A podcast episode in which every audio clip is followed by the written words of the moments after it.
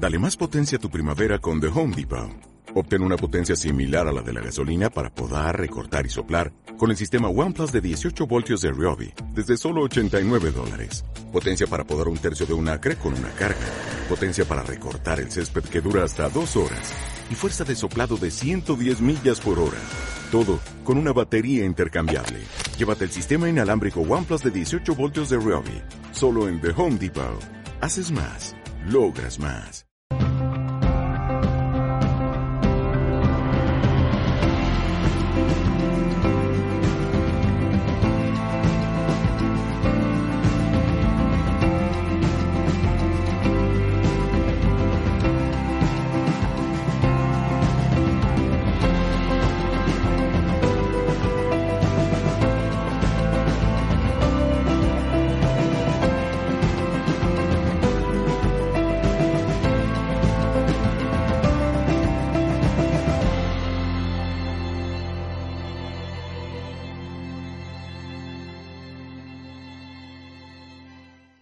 Gracias, Joana, por estar con nosotros. Em, tú haces una, una, técnica que permite desaprender creencias que ya incorporamos incluso físicamente eh, a nivel corporal.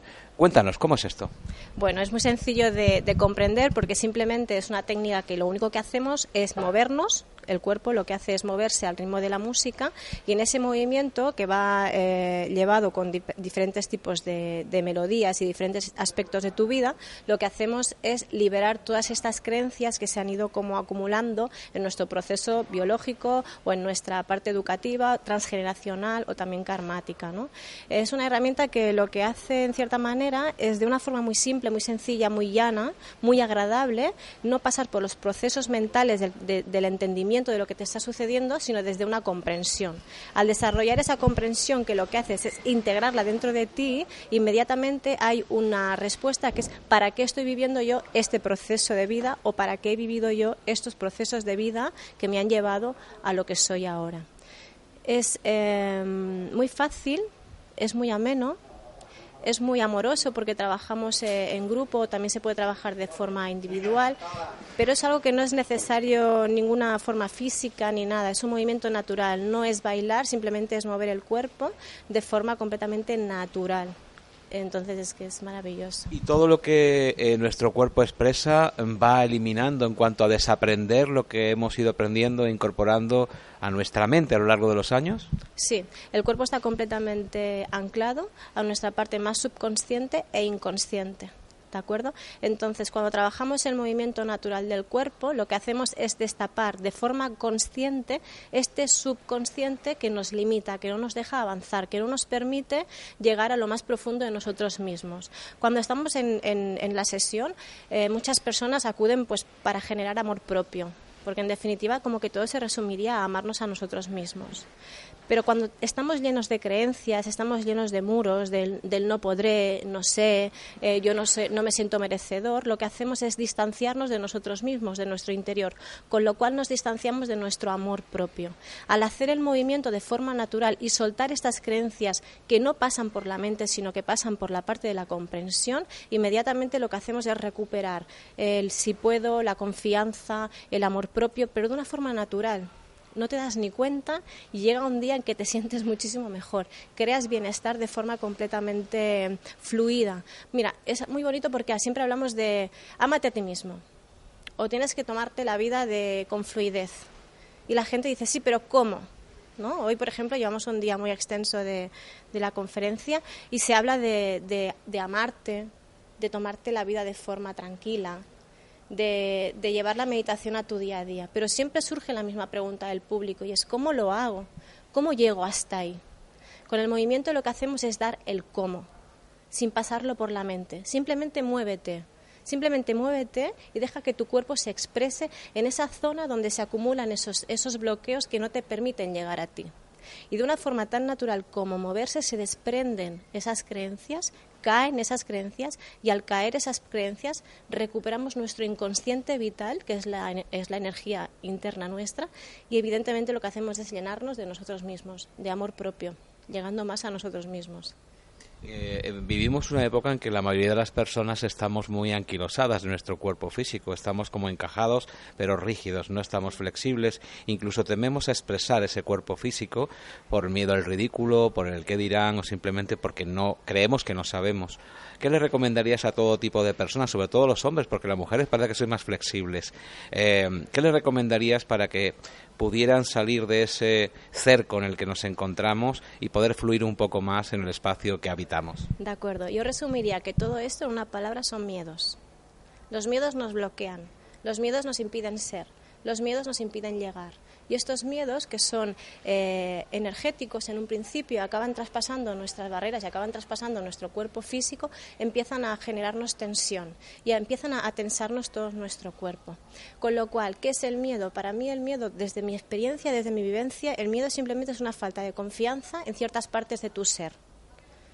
Eh, no tengo confianza en esto y cuando me enfrento a esa situación en la vida, mi cuerpo se tensa me bloqueo. Eh, mi mente también incluso empieza a generar pensamientos negativos o se queda aturdida, ¿no? Con el movimiento, con el movimiento biointegrativo lo que hacemos es que estos miedos desaparezcan pero desde la comprensión, porque el miedo tiene un significado existencial en tu vida, que es que generes confianza en esa parte de tu vida para que puedas llegar a ti, para que puedas llegar a tu a tu diversidad, a tu alma. Siempre recomiendo lo mismo.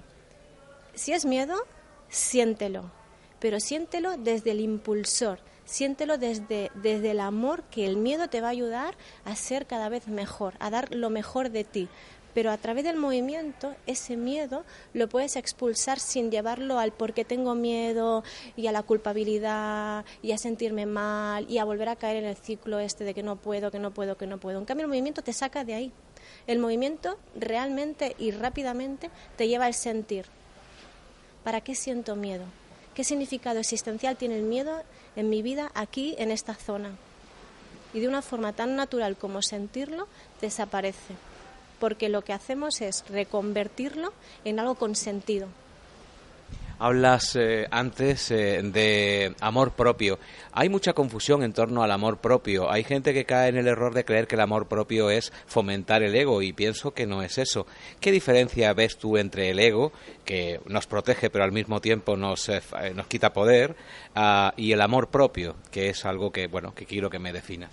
Vale, mira, para explicarme esto voy a explicar un poquito eh, mi propia teoría del, movimiento biointegrativo para poder yo explicarme de la forma que pueda transmitirme lo mejor posible. Para mí el amor propio está en nuestra parte más profunda, en nuestra parte más divina, en nuestra alma, en nuestro corazón.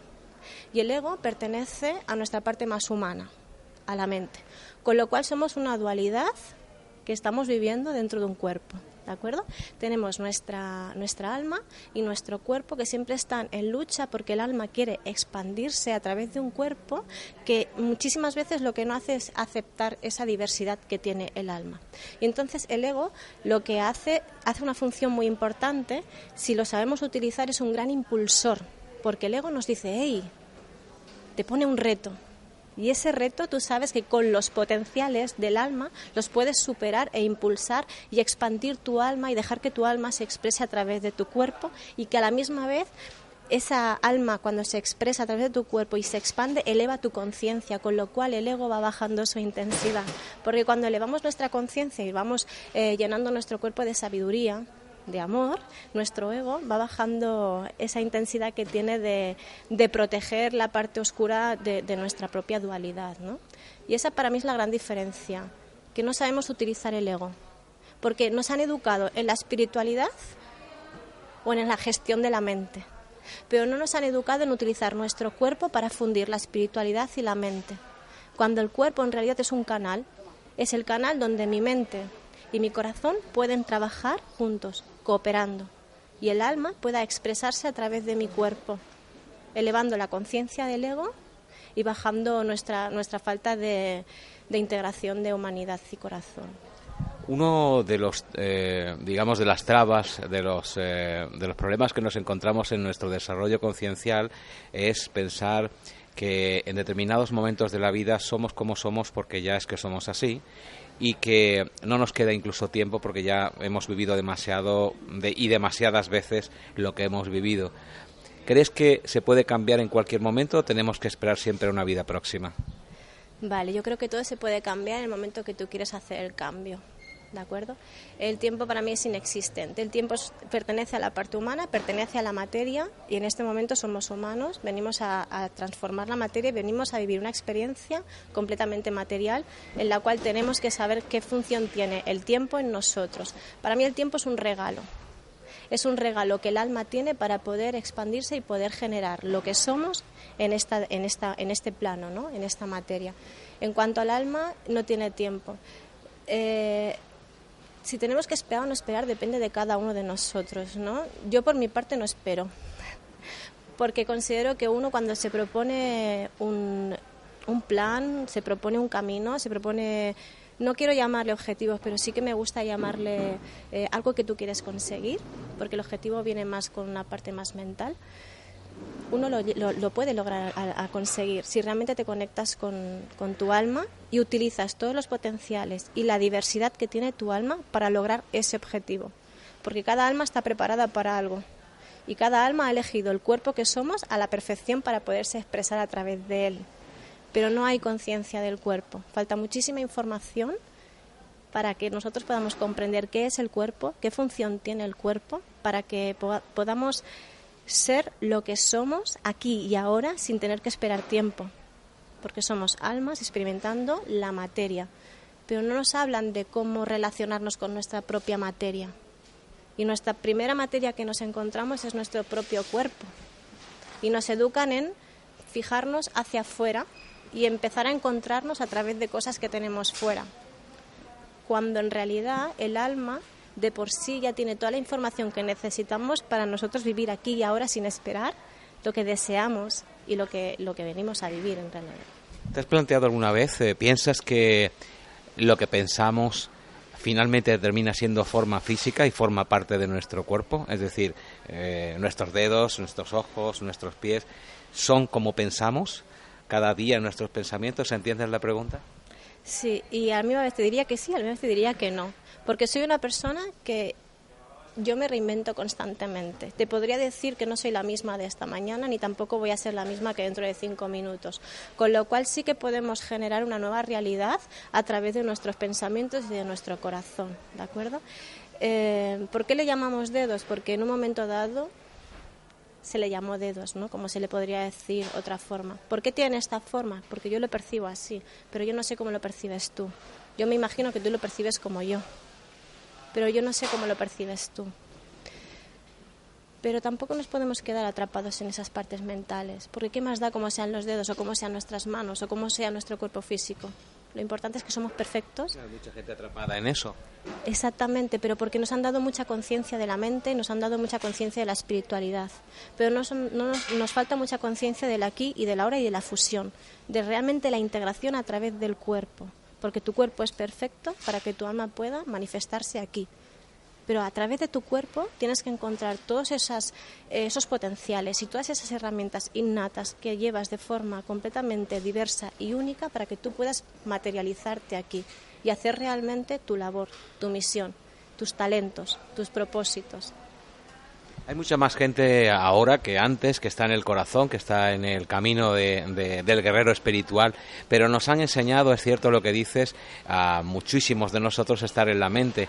Y nos, eh, se nos ha olvidado dar abrazos, recibir abrazos, pedir abrazos, sentir al otro de una forma amorosa preferimos eh, percibirlo o eh, presumirlo a poder sentirlo. ¿Qué le dirías a esas personas que todavía están en, esa, en ese ciclo, pero que desean abrirse al mundo, desean cómo hacerlo y realmente eh, pueden esperar una guía por tu parte? Me gustaría que se lo dejaras.